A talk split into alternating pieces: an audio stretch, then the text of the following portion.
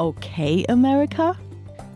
Klaus Brinkbäumer und Rike Havertz erklären die USA. Hallo zu Okay America, dem transatlantischen Podcast von Zeit Online und MDR Aktuell. Ich bin Rike Havertz, internationale Korrespondentin in Berlin. Und ich bin Klaus Brinkbäumer, Programmdirektor des Mitteldeutschen Rundfunks in Leipzig. Rike, wir schauen einander an und, und steigen direkt ein. Wir und steigen eine, direkt ein. Wir reden, eine volle Sendung. Wir reden über Aktuelles zunächst. Wir kommen an der Ukraine, an Olaf Scholz in Washington, an der Krise der europäischen oder sollen wir sagen der Weltkrise natürlich nicht vorbei, auch wenn wir sie schon beim letzten Mal ausführlich diskutiert haben. Und dann haben wir aber noch ein kulturelles, ein etwas hintergründiges und gleichzeitig dann doch ebenfalls aktuelles Thema. Genau, wir sprechen dann im zweiten Teil noch über ein Thema, das sich gerade an US-amerikanischen Schulen abspielt. Da gibt es nämlich einen Kampf und der dreht sich darum, was denn unterrichtet und vor allen Dingen auch was gelesen wird. Und es ist ein Kulturkampf und ein Identitätskampf um die Köpfe der Kinder. So kann man es, glaube ich, schon mal cliffhängern. Und äh, da machen wir gleich weiter. Aber zunächst natürlich zu dem Besuch, der in dieser Woche das transatlantische Verhältnis bewegt hat, nämlich äh, Kanzler Olaf Scholz in Washington, D.C. bei Joe Biden. Hast du die Fotos aus dem Flugzeug gesehen? Möchtest du zuerst über den Pullover sprechen? Nicht wirklich, weil wir ja politisch sein wollen und relevant sein wollen und dann aber, weil ich ein gewisses Klatschinteresse habe, natürlich eben doch. Man sieht solche Fotos ja selten. Ne? Normalerweise sind Hintergrundgespräche, du kennst es so gut wie ich es kenne, in Flugzeugen, wenn man mit Politikern und Politikerinnen unterwegs ist, off the record. Das ist das Wesen von Hintergrundgesprächen und selbstverständlich darf nicht fotografiert und gefilmt werden. Das hat schon zum einen aus äh, ja, Marketing-Sicht, also auch aus Pressesprechersicht, Regierungssprechersicht und natürlich aus Olaf Scholzens Sicht etwas Interessantes, dass dieses Foto gemacht werden sollte. Davon gehe ich mal aus. Also Scholz im grauen Pullover und darunter im T-Shirt, ganz anders, als man ihn so kennt. Und dann, finde ich, hat es aber auch ästhetisch etwas Interessantes. Wie haben wir unseren Kanzler dort gesehen, Rike? Ja, mich hat es tatsächlich nicht so sehr überrascht und jetzt plaudere ich doch ein bisschen aus dem Nähkästchen, weil als Olaf Scholz das letzte Mal in Washington DC war, das war ungefähr vor vier Monaten, da war er noch Finanzminister, aber schon, ich sag mal, äh, Chancellor Hopeful, also er war eigentlich gut unterwegs in den Koalitionsverhandlungen.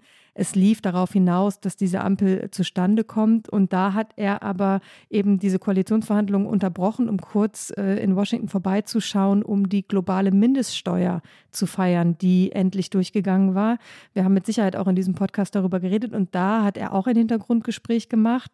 Und da kam er im schwarzen T-Shirt irgendwann aus der Tür getreten. Und ich bemerkte ihn tatsächlich erstmal gar nicht. Also ich bemerkte nur eine Bewegung, dass sich alle auf einmal an einen Punkt scharten und dachte, ah, okay, jetzt ist er wohl da. Aber man erwartet natürlich immer den Anzug und alles. Und da war er im schwarzen T-Shirt. Deswegen hat mich der graue Pullover jetzt nicht so bewegt. Er hat mich aber auch modetechnisch nicht so bewegt. Also es war jetzt nicht das Fashion Statement. Es war kein Fashion Statement, mal davon abgesehen, dass der von mir hochgeschätzte Mickey Beisenherz, den unsere Hörer und Hörerinnen wahrscheinlich kennen werden, weil er selber Podcast-Moderator und natürlich Fernsehmoderator an diversen Stellen der deutschen Fernsehwelt ist, ähm, Olaf Scholz mit Till Schweiger verglich. Er sagte, er kenne keinen Unterschied zwischen Olaf Scholz und Till Schweiger. Und da kann ich nur sagen, äh, Miki, so, so sehr ich dich verehre, das stimmt nicht, weil Till Schweiger natürlich keine Unterhemden oder T-Shirts drunter trägt und Olaf Scholz sah, sah ein bisschen anders aus. Ich fand auch gar nicht mal, Rike, dass der Pullover als solches so bemerkenswert war, sondern dass dieses Foto um die Welt gehen sollte, sonst nämlich gäbe es das nicht. Ja, Politik ist immer auch Inszenierung und dass Olaf Scholz gerade nach den Wochen, in denen er dafür kritisiert wurde, dass er nicht so richtig präsent sei, dass er sich so zurückhalte in der internationalen Krise, nun wirklich omnipräsent ist und auch in unterschiedlichen Darstellungsformen, wenn man das mal so nennen will, präsent ist, ist dann wieder politisch und deswegen auch wieder interessant und relevant.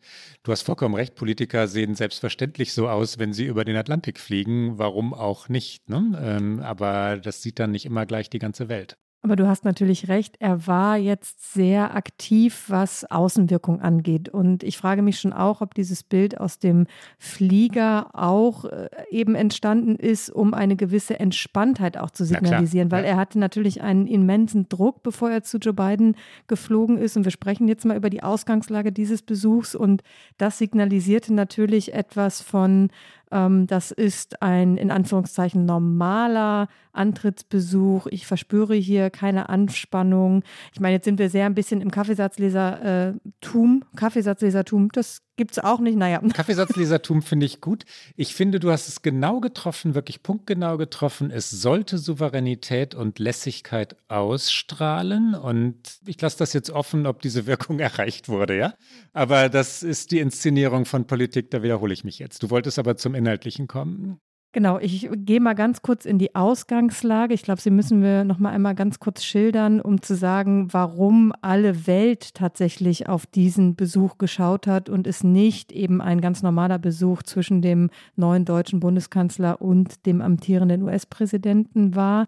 In den USA gab es nämlich durchaus Irritationen, möchte ich es mal sagen, darüber, wie sich eben der Kanzler und die deutsche Bundesregierung in den vergangenen Wochen in dieser Krise mit Russland verhalten hat, vor allen Dingen rhetorisch. Die Kanzlerpartei SPD ringt nicht nur mit ihrem Ex-Kanzler und Gaslobbyisten Gerhard Schröder, der sich ja auch wieder ins Spiel brachte in dieser Krise, sondern sie ringt natürlich auch im Inneren und Äußeren mit ihrer Haltung zu Russland. Damit ist sie nicht alleine, das machen mehrere Parteien in Deutschland, aber die SPD ist nun mal Kanzlerpartei und Scholz schwieg relativ lange.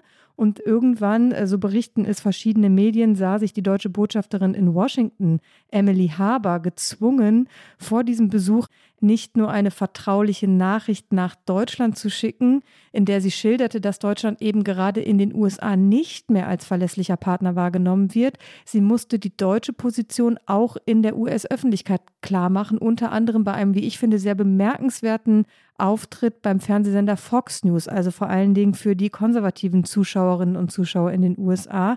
Und da sagte sie, der Bundeskanzler hat öffentlich gesagt, dass für den Fall eines russischen Einmarsches in der Ukraine alles auf dem Tisch liegt, alle Optionen einschließlich Nord Stream 2. Wir hören hier einmal ganz kurz die deutsche Botschafterin bei Fox News. Uh, we have sent, yes, helms, and we are uh, rehabilitating a, a, bunker. But that is, uh, even though the film called it an irony or a joke, uh, it was a response to a Ukrainian uh, request. And overall, let me say this I do understand the concerns. We are committed to Ukrainian sovereignty, to Ukrainian territorial integrity, to Ukrainian democracy, to Ukrainian resilience. And there is not, you cannot only uh, measure support uh, by what you do in military terms. There's also support for the economy, there's financial support, and there's uh, humanitarian support. Das ist selten, dass deutsche Botschafter, Botschafterinnen in den USA, egal ob jetzt in Washington, DC oder bei den Vereinten Nationen in New York, so auftreten. Man, man sieht sie selten im amerikanischen Fernsehen, man hört sie selten im Radio oder sonst wo. Die Rolle ist normalerweise eine stillere und sehr viel ja diskretere, diplomatische eben. Und das sagt etwas, ja. Wenn äh, Emily Haber bei Fox News auftritt, dann ist das Zeichen für eine Krise. Das waren Tage, in denen sich die Amerikaner und die Deutschen, also in dem Fall die deutschen Gäste, Olaf Scholz und seine Delegation, ständig ja ihrer Freundschaft versicherten. Sie sprachen ständig Wörter wie gemeinsam oder together, was das gleiche meint, aus. Das waren geradezu Lieblingswörter. Biden sagte, Deutschland habe nichts wiederherstellen müssen. Mit dem nichts wiederherstellen müssen bezog er sich auf eine Frage nach Vertrauen wiederherstellen, Vertrauen wieder aufbauen, weil das Vertrauen ungebrochen sei. Ich bin wieder bei Joe Biden, so sagte er es. Er wollte also Geschlossenheit demonstrieren, wie Olaf Scholz ja auch. Ist das gelungen? Ist das das, was real ist, oder war das ein Schauspiel? Ich glaube, es war beides. Es war real und ein Stück weit war es auch ein Schauspiel. Diese gemeinsamen Pressekonferenzen sind immer ein bisschen ein Schauspiel. Ich nehme aber beiden Seiten ab, dass es eine äh, ich glaube, im sicherheitspolitischen Jargon würde man sagen, robuste transatlantische Partnerschaft ist. Man arbeitet, glaube ich, wirklich sehr eng zusammen. Das war auch die Botschaft, die vom Bundeskanzleramt vor dieser Reise äh, rausgeschickt wurde, dass man diesen neuen amerikanischen Präsidenten, der nicht mehr ganz neu ist, aber absolut als Glücksfall betrachtet. Und ähm, natürlich kann man das auch von deutscher Seite so sagen. Man kann nur glücklich darüber sein, dass man in dieser Krise nicht mehr mit einem Donald Trump verhandeln muss.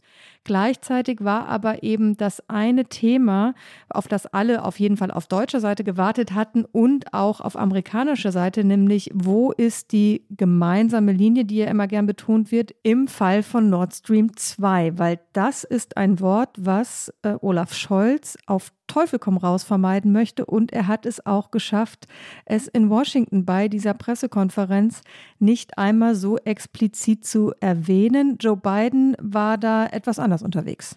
Ja, Joe Biden hat eindeutig das gesagt, was die amerikanischen Kolleginnen und Kollegen, also unsere amerikanischen Kolleginnen und Kollegen von Scholz hören wollten nämlich dass es Nord Stream 2, wie es in Amerika natürlich heißt, nicht geben werde, falls die Russen in die Ukraine einmarschierten, also falls es dort Krieg gäbe. Das war von beiden explizit so zu hören und wir hören mal eben hinein. Let me answer the first question first. If Germany, if uh, if Russia invades, uh, that means tanks or troops crossing the Uh, the, the border of Ukraine uh, again, then uh, there will be we there will be no longer a Nord Stream two. We we will bring an end to it. What do, what, how will you how will you do that exactly? Since the project and control of the project is within Germany's control. We will. Uh, I promise you, we'll be able to do it. Also es wird kein Nord Stream 2 geben, wenn Russland die Ukraine angreift. Auf die Nachfrage, wie er es machen will, sagt Biden, ich verspreche Ihnen, wir werden es beenden. Er wird nicht konkreter, was das Wie angeht, aber er sagt, dass Nord Stream 2 nicht kommen werde im Falle des Krieges. Scholz war nicht ganz so präzise, so kann man es, glaube ich, formulieren. Nee, er war nicht ganz so präzise. Biden hat das natürlich sowohl in Richtung Putin als auch in Richtung Republikanische Partei so strikt formuliert. Scholz sagte eben dieses Wort Nord Stream 2 nicht. Es ist fast schon ein bisschen lustig. Also auch wenn man in diesen Tagen Twitter verfolgt, ist es fast schon äh, amüsant zu sehen, wie man darauf wartet, ob er denn nun über dieses Stöckchen springt, was ihm ständig hingehalten wird, oder ob er sehr bewusst nicht über dieses Stöckchen springt, weil er angenervt von dieser Debatte ist. Er sagte, es würden alle Optionen auf dem Tisch liegen, der hohe Preis, alle diese Floskeln, die er schon in den vergangenen Tagen immer wieder gesagt hat. Und dann wechselte er, und das war das Interessante, während dieser Pressekonferenz Konferenz, die er auf Deutsch abhielt, wechselte er einmal ins Englische, um die US-Amerikaner direkt anzusprechen. Und er sagte, To our American friends, we will be united, we will act together and we will take all the necessary steps and all the necessary steps will be done by all of us together. Es sei doch eine gute Idee, jetzt einmal den amerikanischen Freunden zu versichern, man stehe zusammen, man werde auch zusammen handeln und man werde alle notwendigen Schritte ergreifen und alle notwendigen Schritte würden gemeinsam getan werden. Also das ist das, was er auf Englisch gesagt hat. Es war aber eben kein deutliches Bekenntnis, was einige sich erhofft hatten, dass er sich hinstellt und sagt, wenn Russland in der Ukraine einmarschiert, dann ist Nord Stream 2 gestorben. Ich wollte immer schon mal Olaf Scholz ins Deutsche übersetzen, Rike. ja, ich habe ein bisschen tatsächlich suchen müssen für den Mitschnitt, in dem er nicht in die eine oder andere Richtung übersetzt wird. Das ist ja toll, dass das mittlerweile so ein Service ist bei, diese bei diesen Pressekonferenzen, dass sie so simultan übersetzt werden. Aber man wollte ihn doch einmal auch im Original hören. Und er spricht ja sehr gutes Englisch und er ist dann ja auch noch weitergezogen mit seinem Englisch.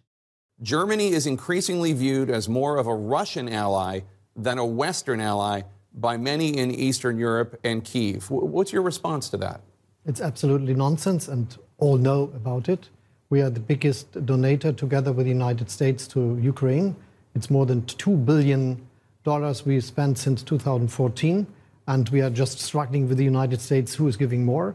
Er war bei CNN, bei Jake Tapper, was für einen deutschen Gast in den USA gleichfalls ungewöhnlich ist, für einen Kanzler allemal, für Angela Merkel geradezu unvorstellbar ein solches Interview, weil es natürlich riskant ist und Merkel hätte dieses Risiko gescheut.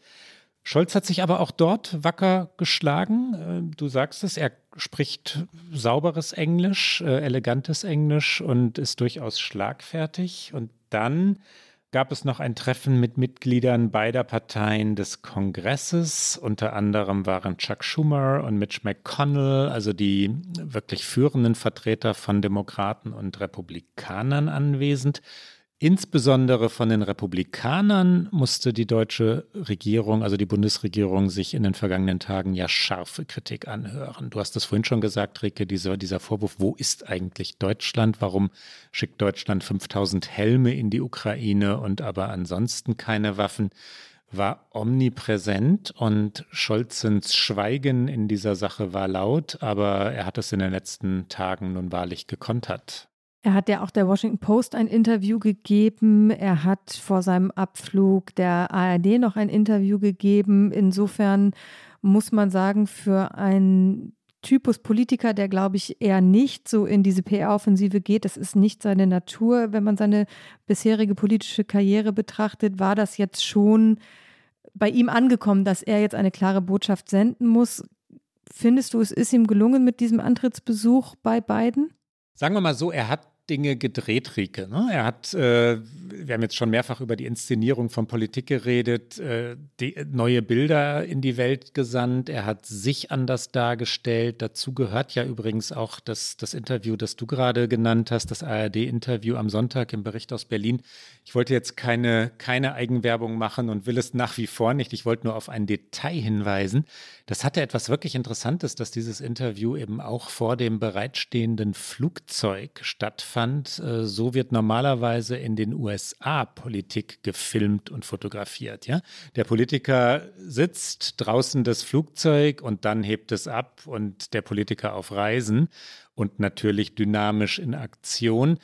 Auch kein Zufall, ne? dass, äh, dass dieses Bild so entstand. Und Scholz war auch bei diesem ARD-Interview für seine Verhältnisse leidenschaftlich und, und spontan. Er hat sich zu ja, Gefühls, ich sage jetzt mal Ausbrüchen, das ist alles in Relation zu Olaf Scholz zu sehen, ja, ähm, hinreißen lassen und nüchterner gesagt, er war leidenschaftlich und da, das war schon etwas Neues, anderes.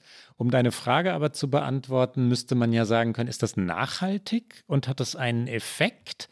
Und beide Antworten ähm, traue ich mir noch nicht wirklich zu, weil man das abwarten muss. Ne? Also wie, wie ist Scholz in den kommenden Monaten und wie endet eigentlich diese Krise, sind ja die wahren Fragen dann.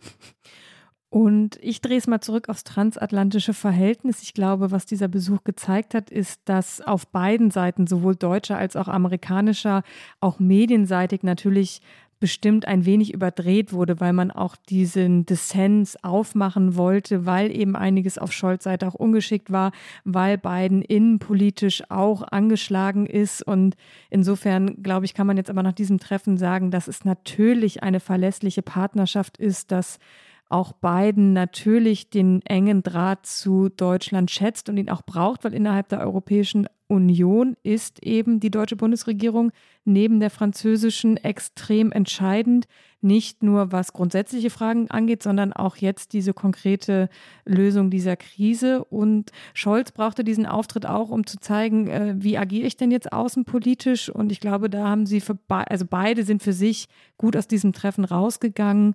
Und die Transatlantikerinnen und Transatlantiker können sich versichern, es läuft doch noch gut zwischen uns. Was dann ja ausnahmsweise einmal eine gute Nachricht wäre, wenn es so stimmte. Wir kommen zu einem dann doch wieder unschönen Thema, potenziell oder nicht nur potenziell, ich würde auch sagen tatsächlich gefährlichen Thema, Rike. Ja, jetzt gehen wir in die USA wieder hinein, ins Innenpolitische und ins Gesellschaftliche. Ähm, es gab einen Vorfall, von dem man jetzt sagen könnte, es ist vielleicht nur ein Einzelfall, aber wir erklären jetzt in diesem Podcast, warum es eben kein Einzelfall ist. Im McMinn County in Tennessee. Das ist knapp drei Stunden südöstlich von Nashville, was die Hauptstadt dieses US-Bundesstaates ist, hat sich ein School Board dazu entschieden, die Graphic Novel Maus des New Yorker Autoren Art Spiegelmann zu verbieten. Ein Schoolboard ist ein gewähltes Gremium, das mal vorweggestellt. Man kann es wahrscheinlich mit, mit Schulbehörde, Schulvorstand übersetzen, aber eben sehr entscheidend, es sind gewählte Vertreterinnen und Vertreter da drin. Und um die Graphic Novel, um die es hier geht, ist ein 1992 mit dem Pulitzer-Preis ausgezeichnetes Buch, in dem der Autor die Erfahrungen seiner Eltern in Auschwitz und den Suizid seiner Mutter verarbeitet. Nazis werden in diesem Buch als Katzen dargestellt und jüdische Menschen als Mäuse, Polen als Schweine.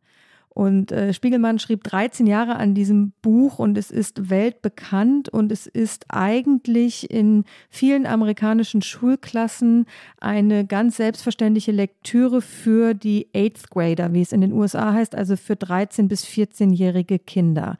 Das ging aber eben diesem School Board in diesem County in Tennessee zu weit. Kurz noch zwei, drei Sätze zu Art Spiegelman und dann schließe ich direkt an das an, was du gerade gesagt hast. Ich habe ihn mal interviewt, Rike. Ich war mal bei ihm äh, in New York, ganz in der Nähe der zusammengestürzten, also sie existierten zu dem Zeitpunkt schon nicht mehr Twin Towers. Er lebte oder lebt in Lower Manhattan, hat dort ein Apartment, war auch am 11. September 2001 dort. Und ich wollte das kurz sagen, weil er so ein feinsinniger, hochintellektueller, ganz, ganz ja nachdenklich arbeitender Künstler ist, der seit Jahrzehnten auf allerhöchstem Niveau publiziert, ja, und äh, das meint den New Yorker. Er ist äh, ständig im New Yorker präsent, hat viele, viele New Yorker Titelbilder gezeichnet. Als Spiegelman zu ver verbannen oder zu verdammen und beides äh, geschieht ja. Das eine potenziell die Verbannung, die Verdammung aber geschieht längst, ist absurd und dann vor allem wegen dieser Vorwürfe, und jetzt bin ich bei dem, wo du gerade aufgehört hast, Rike, es zeigt, wie Menschen gehängt werden, das sagte Tony Allman, ein Mitglied des School Boards, das ein gewähltes Gremium ist. Und jetzt bin ich wieder im Zitat. Es zeigt, wie sie Kinder töten. Warum fördert das Bildungssystem diese Art von Dingen? Das ist weder klug noch gesund. Und dann wird kritisiert, dass natürlich auch Nacktheit gezeigt werde. Und da werden in den USA diverse Schoolboards, diverse Elternvertretungen hysterisch. Ähm, ich glaube, das Thema verbietet sich für Scherze und Witze, weil natürlich natürlich Nacktheit gezeigt wird, aber über welche Nacktheit reden wir? Wir sind in Auschwitz, wir sind im Holocaust und wie du es schon gesagt hast, Spiegelman verfremdet. Er zeigt also nicht einmal nackte Menschen, sondern es geht um Mäuse und Katzen. Die Mäuse sind, ist, das ist seine Darstellung der jüdischen Opfer. Man glaubt es gar nicht, ne? dass dieses Buch verboten werden soll äh, und es ist ein Meisterwerk. Natürlich leugne er den Holocaust nicht, das sagte Allman auch noch. Also es geht tatsächlich um die von dir beschriebene Nacktheit und eben die, die Tötungen, die zu sehen sind.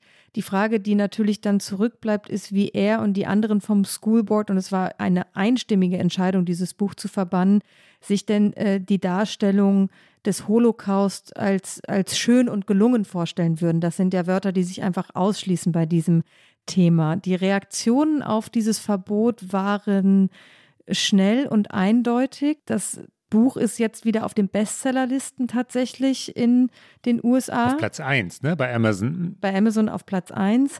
Ein äh, College-Professor aus der Region hat frei zugänglich ein Online-Leseseminar für Schülerinnen und Schüler angeboten und ein lokaler Buchhandel hat gesagt, okay, ich verleihe jetzt diese Graphic Novel an alle, die es wollen und hat Spenden eingesammelt, die in die Zehntausende gehen, um noch weitere Exemplare anzuschaffen. Und Spiegelman selbst hat sich natürlich auch geäußert. In einer ersten Reaktion sagte er, ich habe so viele junge Leute getroffen, die aus meinem Buch gelernt haben. Ich verstehe auch, dass Tennessee offensichtlich wahnsinnig geworden ist. Dort läuft etwas sehr, sehr schief. Und dann ist er noch bei CNN zu Gast. Er ist jetzt in diesen Tagen sehr viel zu Gast, aber CNN war einer seiner ersten Auftritte, aus dem wir einen kleinen Ausschnitt zeigen können. Und da geht es genau um diese Nacktheit, die du gerade schon beschrieben hast, weil auch da sagt er, ich versuche immer noch zu begreifen, was da passiert ist. Und äh, diese Szene mit der Nacktheit, da sagt er, Es ist die Szene, in der meine Mutter gefunden wird, direkt nachdem sie sich die Pulsadern in der Badewanne aufgeschlitzt hat. Es ist von oben zu sehen, es ist ein kleines Bild. Dort etwas Sexuelles daraus zu ziehen, da muss man schon sehr projizieren. Das erscheint mir doch sehr verrückt. Hier kommt einmal Art Spiegelman. So I'm trying to like wrap my brain around it. It certainly hijacked uh, that brain sometime around 7:30 last night and hasn't let go since. I, I agree, which is why I'm still trying to go. How did this exactly happen? But it's the nudity is specifically a small image that has uh, my uh, mother right after having slashed her wrists in a bathtub being found. So she, it's seen from overhead, and you can see it's it's a tiny image, so you have to really like want to get your sexual kicks by by projecting on it. It seems like a crazy place to get them.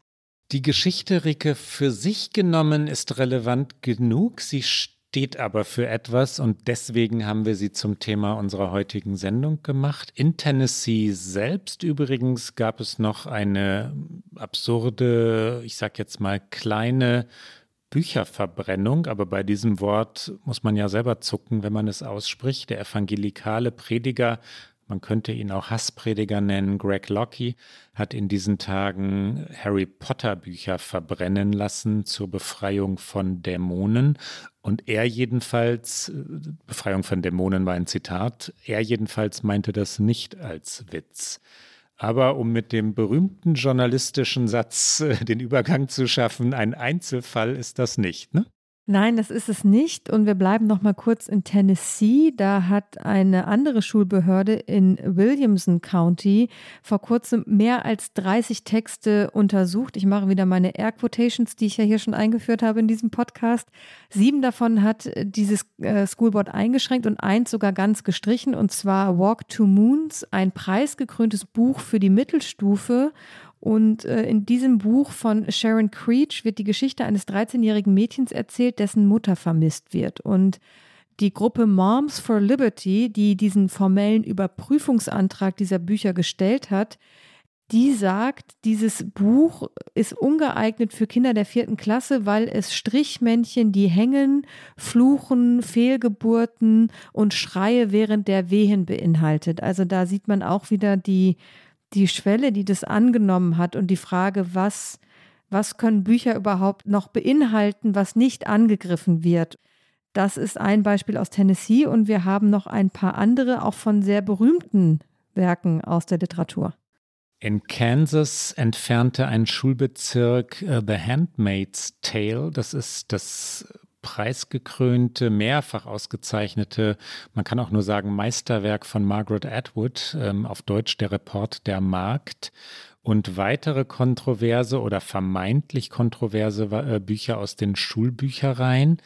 In dem Atwood-Buch, einer Dystopie, so kann man es, glaube ich, sagen. Man kann es ein wenig auch als Science Fiction, in Teilen jedenfalls als Science Fiction bezeichnen, werden die Vereinigten Staaten zu einer ja christlichen Diktatur, Theokratie, wo fruchtbare Frauen ihres Namens und ihrer Biografie beraubt werden, gegen ihren Willen von den herrschenden Männern geschwängert werden. Dadurch soll eine besondere, ich glaube, so kann man es formulieren, Rasse gezüchtet werden. Die Herrenmenschen sollen Nachwuchs bekommen. Ein Meisterwerk auch dieses Jahr, beklemmend, ja, furchteinflößend, aber Weltliteratur. Nach Protesten wurde diese Entfernung wieder rückgängig gemacht. Also das Buch ist in Kansas weiterhin oder wieder, muss man sagen, erhältlich. Und diese Fälle treffen einfach sehr bekannte und auch für die amerikanische Literatur und Gesellschaft wichtige Autorinnen und Autoren. Es trifft so zum Beispiel auch Ta-Nehisi Coates, der Between the World and Me unter anderem geschrieben hat, zwischen mir und der Welt. Es ist ein Briefroman, der reflektiert über eben den Rassismus im Land und was dieser Rassismus immer noch für Auswirkungen hat. Und äh, es sind relativ freimütige oder ich möchte sagen realistische Einschätzungen der Auswirkungen von eben jahrhundertelanger rassistischer Gewalt. Und das wird in einigen Schulen auch immer wieder angegriffen. Es steht unter anderem auch auf einer sehr langen Liste von Büchern des republikanischen Abgeordneten Matt Krause in Texas.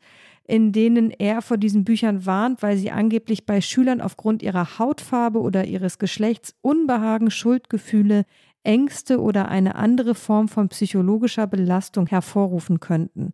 Und ich finde dieses Beispiel so wichtig, weil damit im Grunde genommen versucht wird, einen Teil der amerikanischen Geschichte zu verdrängen aus dem Unterricht. Wir haben schon mal vor ein paar Sendungen über Critical Race Theory gesprochen. Wir kommen da gleich auch noch mal hin, aber es weitet sich eben auf aus Theorien, Ideen, Denkweisen, die in Büchern vermittelt werden. Und das alles soll nicht mehr stattfinden. Das sollen Kinder einfach nicht mehr hören, als wenn es nie passiert wäre. Und das finde ich das Erschreckende daran. Und wir haben in diesem Podcast schon so oft über den immer noch alltäglich existierenden Rassismus in den USA gesprochen. Und dort wird auf unterster Stufe, also bei den, bei den jüngsten Menschen dieses Landes versucht, diese Geschichte einfach auszuradieren. Ich kann es gar nicht anders formulieren.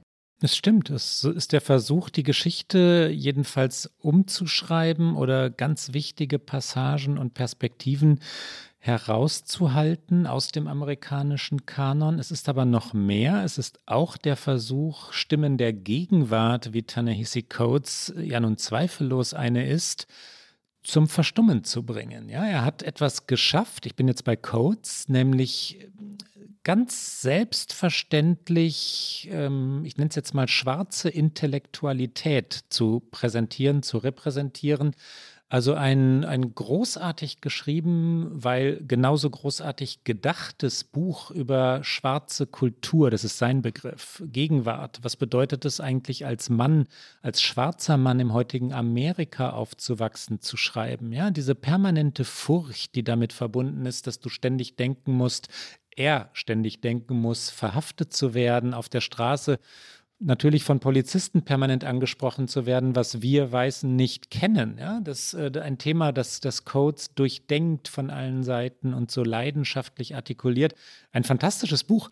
Gestattest du mir 15 Sekunden privater Romantik und Sentimentalität? Natürlich. Ich bin gerade in, in Gedanken beim Blick aus der Bleecker Street äh, über Washington Square nach, nach Midtown Manhattan, Rieke, weil Coates und ich im selben Gebäude gewohnt haben. Ich will überhaupt nichts übersteigern. Wir kennen einander so gut wie nicht. Ich habe ihn einmal interviewt und das war ein großes Gebäude. Also es ist weit davon entfernt, dass wir Freunde wären. Aber manchmal traf man sich im Fahrstuhl. Ne? Das war ein Gebäude der New York University wo er äh, einen Lehrauftrag hat, glaube ich, auf jeden Fall hatte. Und, und wie schön war dieser Blick über Washington Square nach Midtown, Uptown, Manhattan und links der Hudson River und dann war da der Madison Square Garden.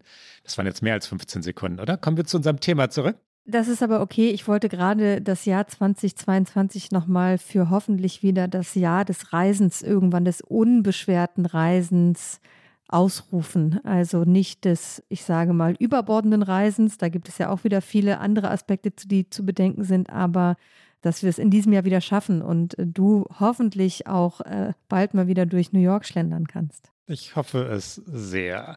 Harper Lee. Aber ja, wir kommen, ja, Harper Lee, über sie müssen du wir auf gerne, jeden Fall Rike. noch sprechen. Harper Lee, To Kill a Mockingbird, ein, wie oft haben wir heute schon Meisterwerk gesagt, äh, ein großes Buch amerikanischer Geschichte. Es ist es und äh, es ist ein Standardwerk, wirklich auch im, im US-amerikanischen Schulkanon. Es geht um einen weißen Anwalt, der in einer von rassistischer Trennung geprägten Stadt im äh, Süden des Landes, in Alabama, einen fälschlich der Vergewaltigung beschuldigten Schwarzen verteidigt. Und ähm, dieses Buch, diese Erzählung gewann ebenfalls den Pulitzerpreis. Und er gilt eigentlich als Parabel für den amerikanischen Rassismus. Deswegen wird es an Schulen gelesen und unterrichtet.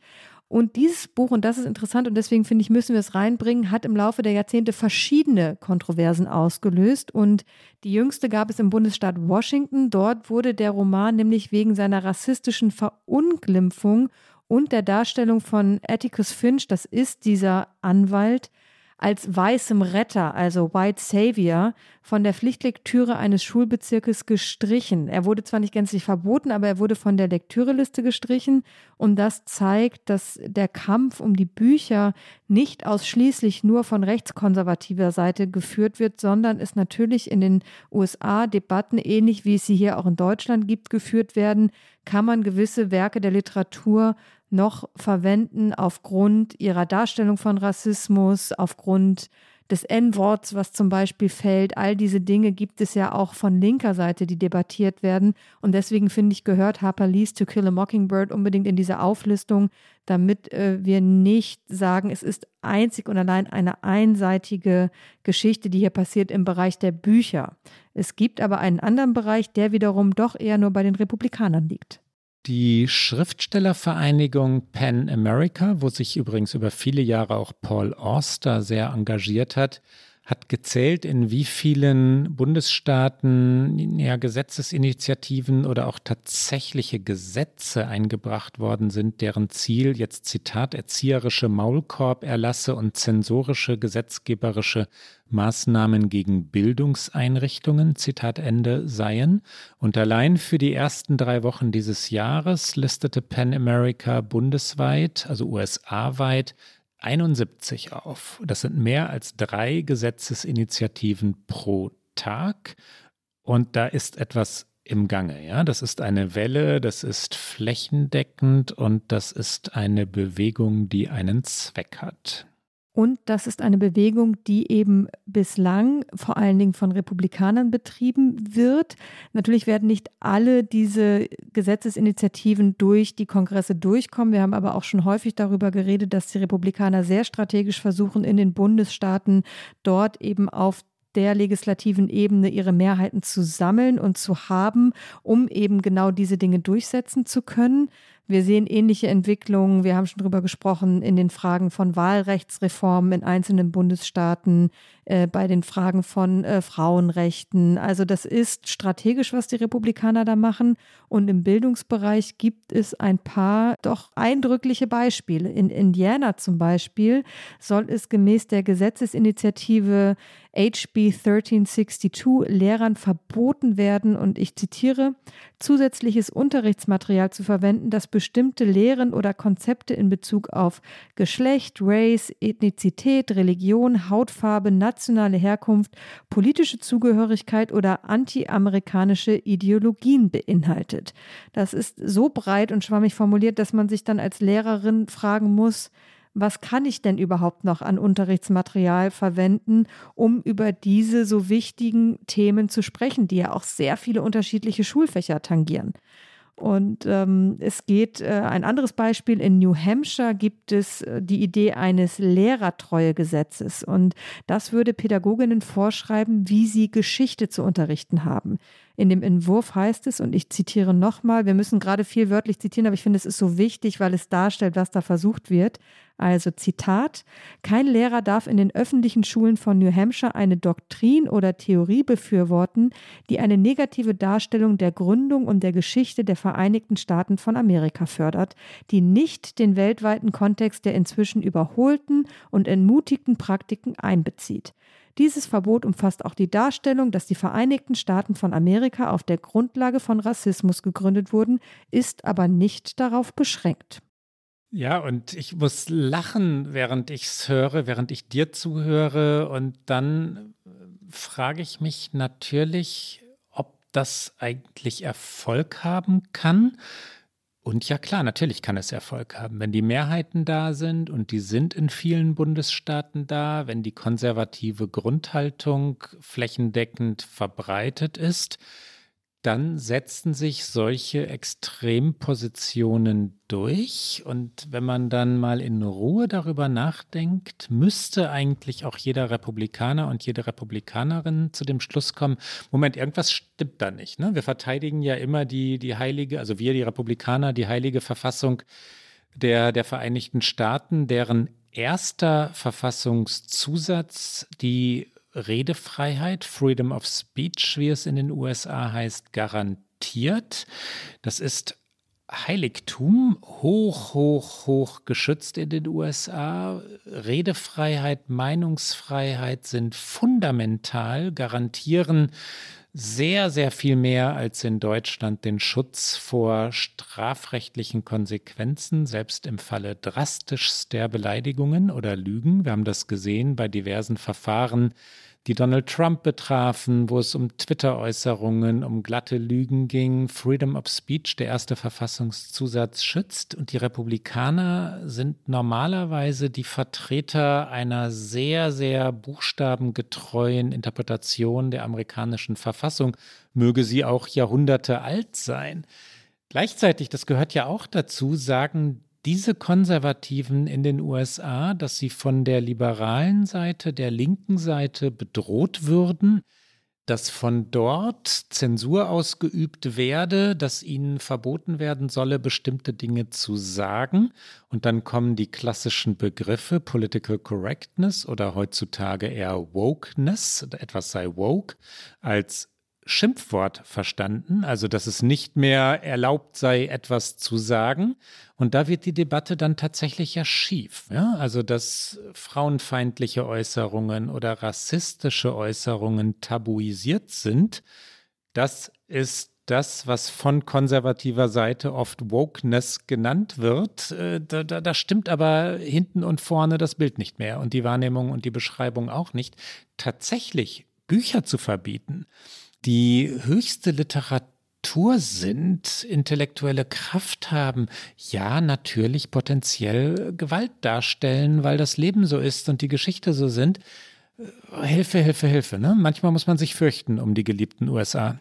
Man muss sich fürchten. Ein kleiner Nebenaspekt noch, was ich daran auch so faszinierend finde, ist, dass auch davon ausgegangen wird, dass die eigentlichen Orte der Prägung für Kinder Elternhaus und Schule sind und diese ganzen Konzepte, diese ganzen Initiativen ignorieren auch, dass natürlich jedes Kind, jeder Jugendliche von heute Prägungen außerhalb dieser Parameter erfährt und eine Entwicklung durchmacht, die nichts mit Schule zu tun hat, nichts mit Elternhaus zu tun hat und die im Grunde genommen äh, er oder sie jeden Tag in der Tasche mit sich rumträgt, nämlich in Form eines Smartphones und das natürlich man äh, durch ein Bücherverbot nicht Gedanken, Ideen, äh, Konzepte verbieten kann. Und das äh, gibt mir da manchmal so ein bisschen Hoffnung, dass ich denke, okay, aber die, es gibt so viele tolle junge Menschen in den USA, die sich eben nicht derartig beeinflussen lassen, aber trotzdem ist es ja der systematische Versuch, eben identitätspolitische Debatten ganz früh zu führen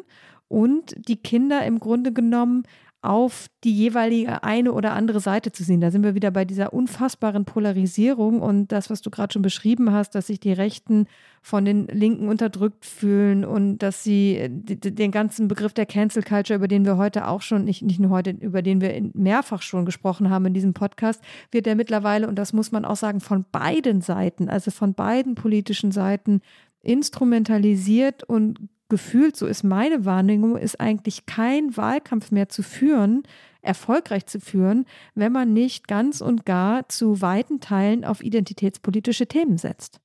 Das stimmt. Und wo du gerade bei dem bist, was zu führen und nicht zu führen ist, äh, Debatten werden gar nicht mehr geführt. Ja, intellektueller Austausch auf Grundlage von Texten oder von Meinungsäußerungen und dann diskutieren zwei Seiten miteinander findet in den USA nicht mehr statt statt. Diese Polarisierung, du hast sie angesprochen, führt zu einem ja, Extremismus im Alltag und das Thema, bei dem wir sind, hat natürlich damit zu tun, du hast es gerade schon gesagt, die Kinder sollen sofort auf der richtigen Seite sein, weil die andere Seite für gefährlich gehalten wird.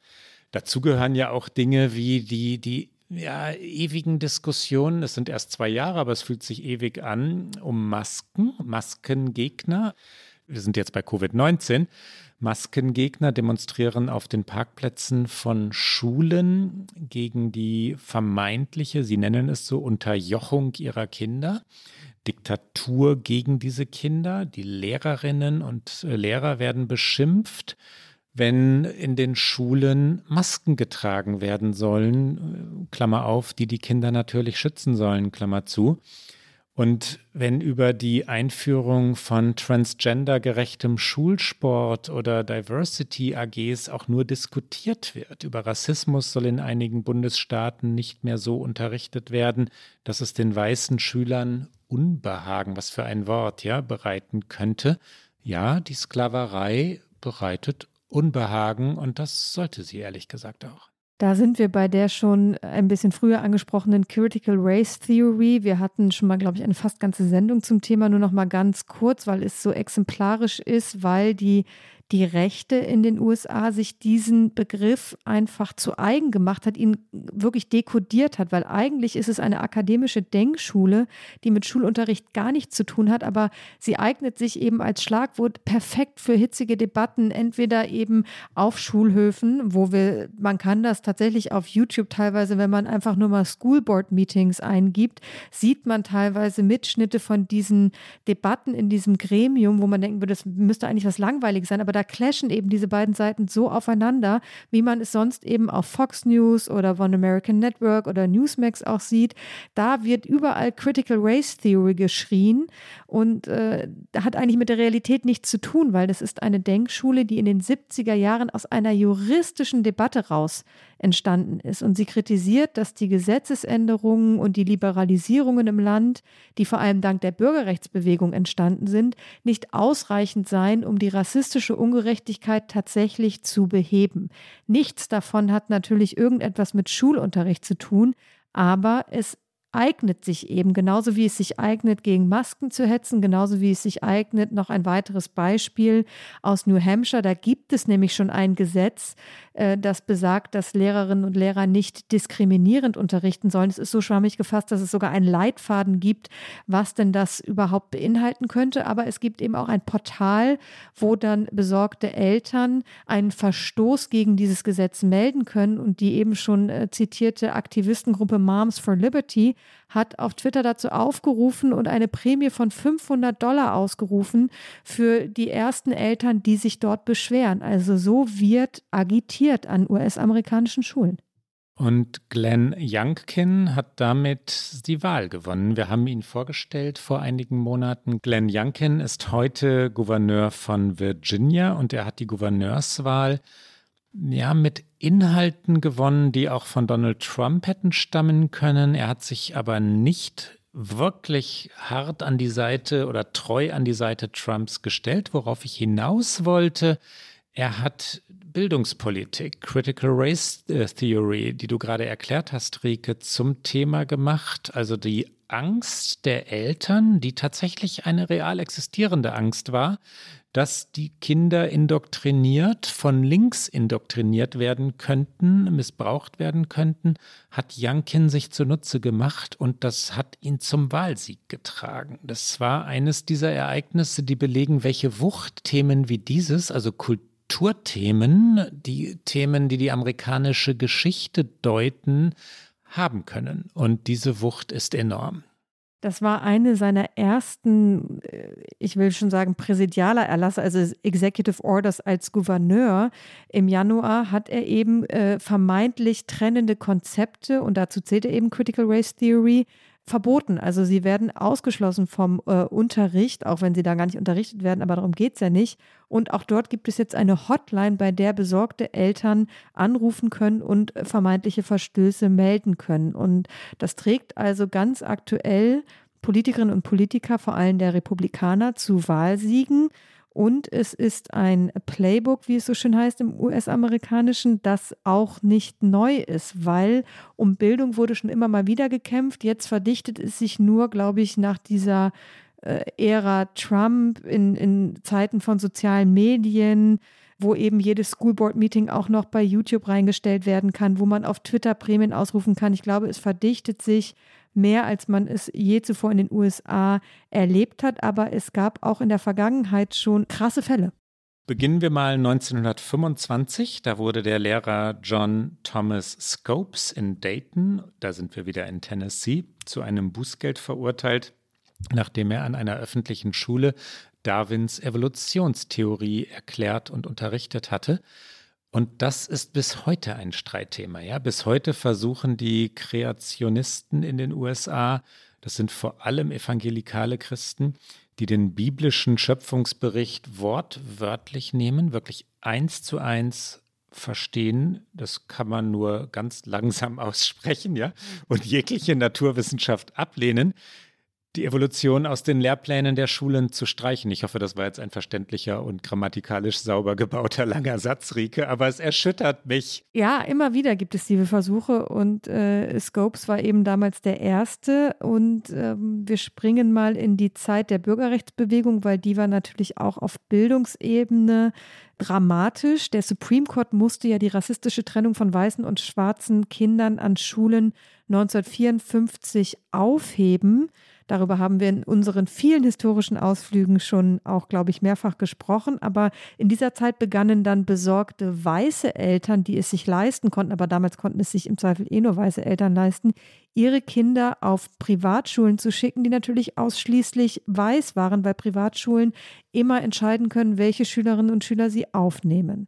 Das Verpflichtende, dieser kleine Exkurs sei gestattet, äh, Schulgebet, das tägliche Schulgebet wurde erst 1962 für verfassungswidrig erklärt. Ich weiß nicht genau, ob das zu unserem Thema passt, aber irgendwie schon. Ich finde irgendwie schon, weil wenn ich mir vorstelle, dass ich jeden Tag gezwungen werde äh, zu beten nach einer Glaubensrichtung, die mir vielleicht gar nicht entspricht, ist das natürlich auch so ein, ein Versuch, äh, ja, Konformität herzustellen und eben auch so eine, also fast schon, ich finde schon fast missionarisch, aber das ist natürlich auch also ich als Protestantin aus Norddeutschland kann mir das auch nicht so richtig vorstellen, aber ich meine mich zu erinnern, dass wir doch in Deutschland und in Bayern auch über die Kreuze in den Klassenzimmern gestritten haben und vielleicht immer noch streiten? Gestritten haben. Im Moment äh, streiten die Bayern über Corona und nur über Corona und über die Impfpflicht und Markus Söder. Ja, wir bleiben lieber in den 60ern der USA, auch faszinierend. Da bleiben wir lieber bei Barry Goldwater, ah, wenn ja. wir schon von Markus Söder kommen, oder? Ähm, Barry Goldwater.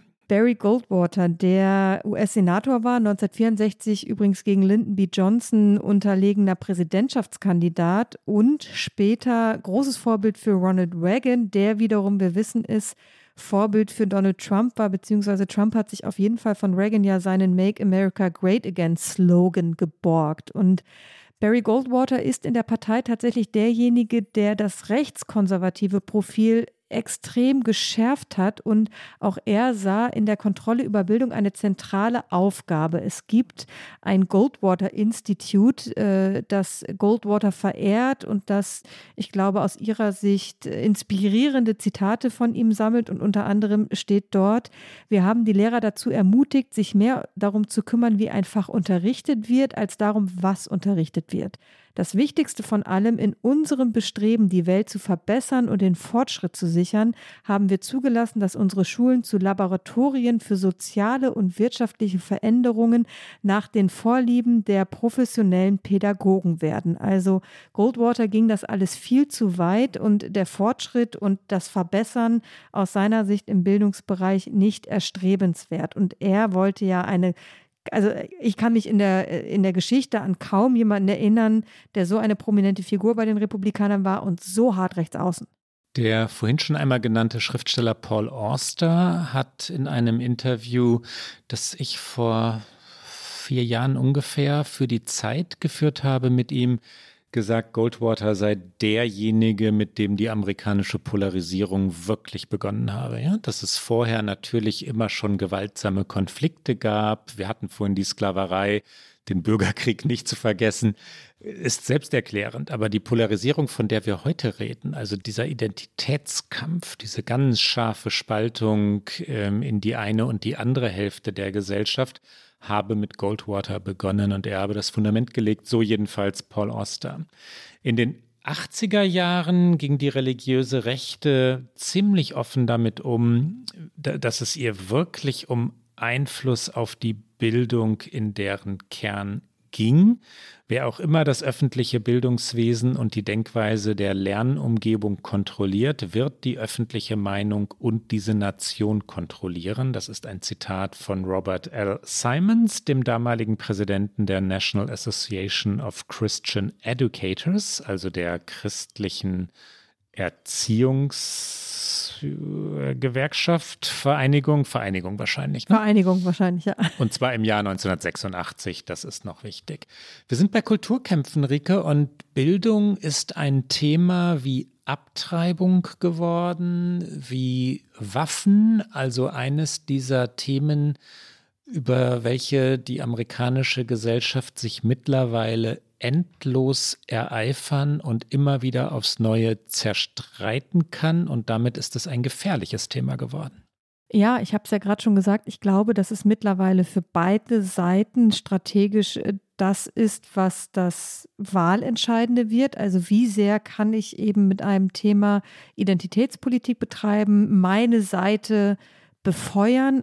Was interessant ist, weil Joe Biden natürlich die Wahl auch gewonnen hat, weil er versucht hat und es in Teilen auch geschafft hat, die Mitte zurückzugewinnen, also diese vermeintliche Mitte. Ich glaube nur, dass diese Mitte in den USA durch diese ganzen Debatten, über die wir immer sprechen, immer kleiner wird, weil wenn wir uns jetzt mal unser heutiges Thema angucken, ich kann nicht in der Mitte stehen zwischen einem Verbot von Maus und äh, einem Nichtverbot von Maus. Also, oder ich persönlich kann da nicht wirklich äh, irgendwo einen Kompromiss sehen. Ich glaube, in ganz, ganz, ganz, ganz vielen Bereichen gäbe es Kompromisse. Nur werden diese Debatten so geschärft in den USA, dass eben diese Kompromisse gar nicht mehr sichtbar werden.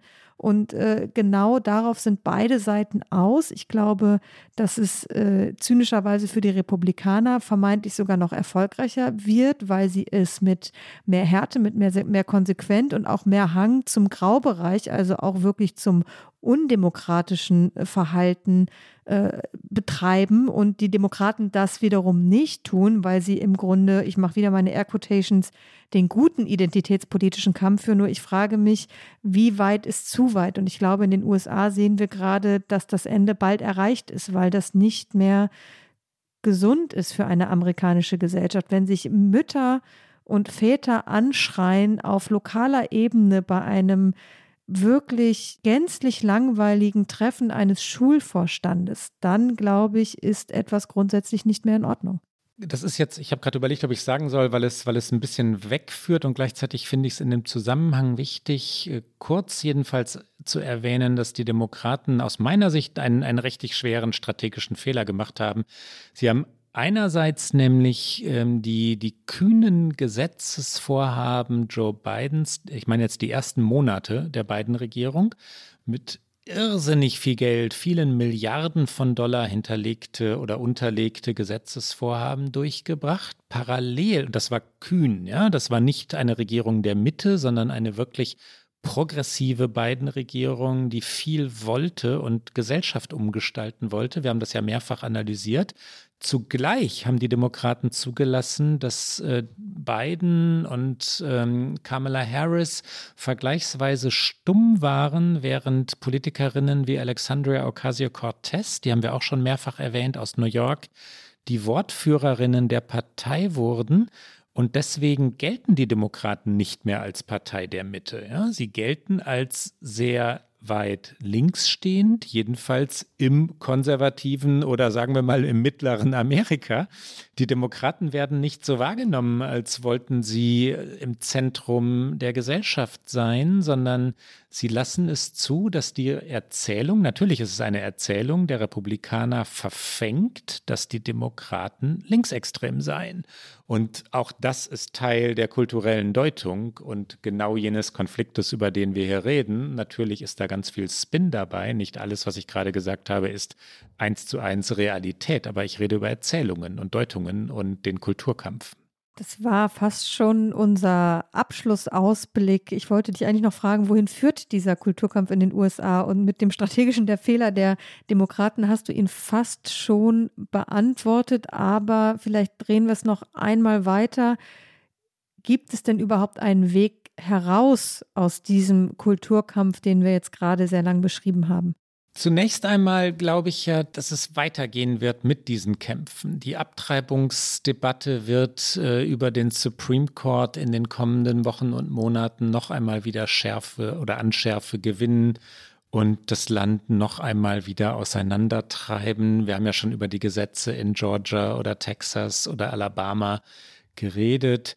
Also ich glaube nicht, Rike, an, an eine ja, Selbstbefriedung der amerikanischen äh, Gesellschaft im Sinne von Einsicht, hey, lasst uns mal alle miteinander wieder zur Ruhe kommen. Nee, ich glaube eher an erfolgreiches Regieren. So müsste es passieren. Also im wirtschaftlichen Sinne kann man die USA erfolgreich regieren und damit, so war es in der Vergangenheit ja schon des Öfteren, Konflikte zumindest lindern.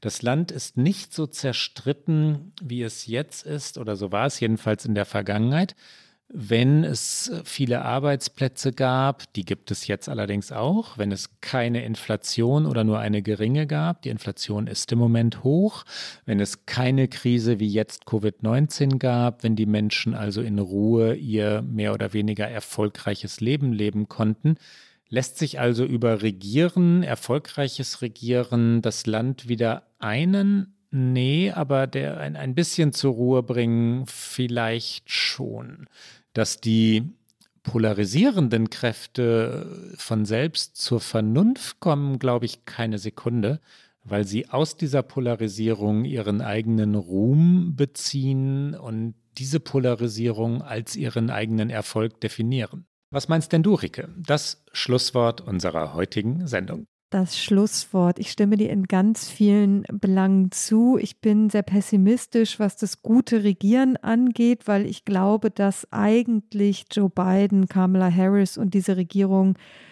die denkbar besten Ausgangsvoraussetzungen hatten nach diesen vier krassen Jahren unter Donald Trump. Ich sage nicht, dass es ein Paradies war, aber es waren dennoch, was man an Mehrheiten hatte, was man auch an Zustimmung von unterschiedlichen Seiten her hatte, waren es beste Voraussetzungen und bislang kann er, können sie es nicht einhalten und die Zeit läuft davon. Da bin ich also ein bisschen pessimistischer, obwohl vom Grundsatz her ich den Gedanken sehr richtig finde, was mir, um auch ein bisschen was Positives zu sagen, was mir so ein bisschen Hoffnung macht, wenn man so krasse Ausreißer wie, und damit zirkel ich zum Anfang zurück, dieses Mausverbot sieht, dass dann eben auch die Gegenstimmen sehr laut sind, dass das Buch sich ganz stark verkauft, dass ähm, Professoren sagen, hier, ich, ich unterrichte euch oder ich erkläre euch dieses Buch, ich führe euch da durch, dass Buchhandlungen Zulauf bekommen. Diese Dinge sind ja dann im Negativen was Positives. Man könnte jetzt sagen, ist es wieder, sind es zwei Seiten, die sich hochschaukeln? Ja, aber ich finde so wichtig, dass es diese Stimmen dann noch gibt, dass es auch ähm, immer wieder Beispiele von jungen Menschen gibt, auch an Schulen, die für ihre Identität eintreten, für ihre Rechte eintreten. Und ähm, das ist das, woran ich dann denken möchte, wenn wir über so deprimierende Dinge für wie Bücherverbote Tote und gar Bücherverbrennungen sprechen. Und damit kommen wir zum Get Out und ich bin wahnsinnig gespannt, ob du in dieser Büchersendung, auch wenn sie einen etwas anderen Charakter hat als eine reine Literatursendung, die wir auch immer noch mal machen wollen, ob du ein Buch als Get Out mitgebracht hast. Aber hier erstmal der Jingle, unser Get Out.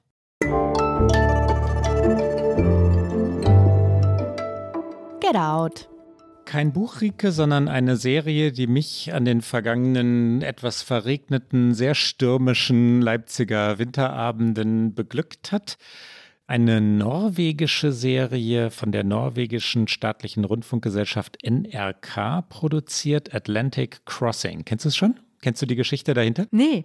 Nee, kenne ich noch nicht. Atlantic Crossing spielt im Zweiten Weltkrieg und äh, ja, es ist fiktionalisiert, es ist natürlich auch romantisiert, hat aber einen realen Hintergrund und einen, den ich nur ganz, ganz grob und in Wahrheit nicht kannte.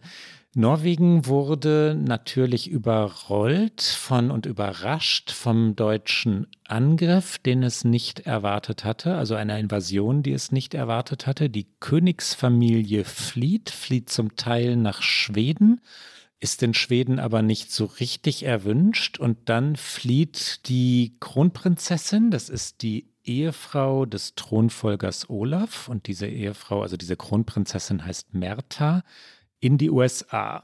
Sie weiß mit ihren Kindern. Sie weiß nicht genau, wie kommt sie dort zurecht. Äh, soll sie nach Boston oder New York oder vielleicht doch nach Washington DC ziehen? Und sie hat einen Freund, ich zögere bei dem Wort, weil dieser Freund sehr offensichtlich in sie verliebt ist und dieser Freund ist der amerikanische Präsident Franklin D. Roosevelt.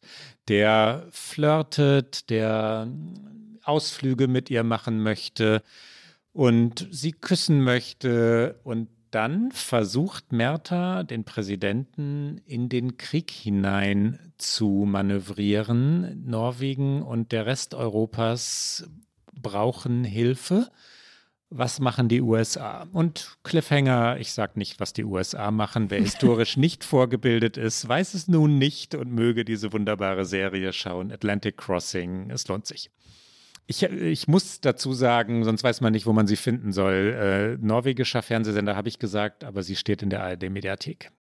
Klingt auf jeden Fall sehr spannend. Ich habe tatsächlich auch kein Buch mitgebracht, sondern einen Podcast, einen Podcast, der auch schon ein bisschen älter ist, beziehungsweise er läuft, aber die Folgen, die ich empfehlen möchte, sind ein bisschen älter. Ich empfehle den Podcast Oprah's Super Soul Conversations. Es ist der Podcast von Oprah Winfrey. Es gibt tatsächlich auch diese Super Soul Conversations als faktische Gespräche, die übertragen werden im Fernsehen als Stream. Ich weiß allerdings gerade gar nicht, ob man dieses Opera Network in Deutschland empfangen kann. Aber man kann auf jeden Fall auf allen üblichen Podcast-Kanälen diesen Podcast hören.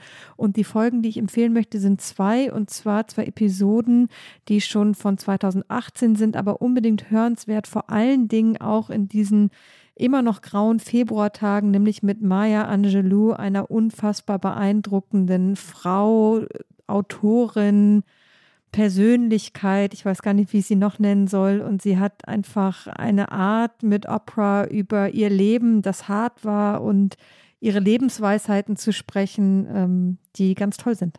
Ich freue mich darauf und hatte noch nichts davon gehört, aber du machst mich neugierig, Rike. Das, liebe Hörerinnen und Hörer, war's für heute bei OK America. Sie wissen, Sie hören uns alle zwei Wochen donnerstags auf Zeit Online, mdr.de, in der ARD Audiothek und auf allen guten Podcast-Kanälen sowie sonntags im Radioprogramm von MDR aktuell. Und die nächste Sendung hören Sie am 24. Februar. Wenn Sie uns schreiben wollen, erreichen Sie uns wie gewohnt unter okamerica.zeit.de. Bis dann. Bis bald.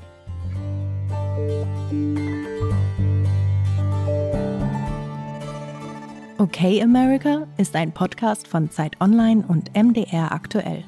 Produziert von Pool Artists.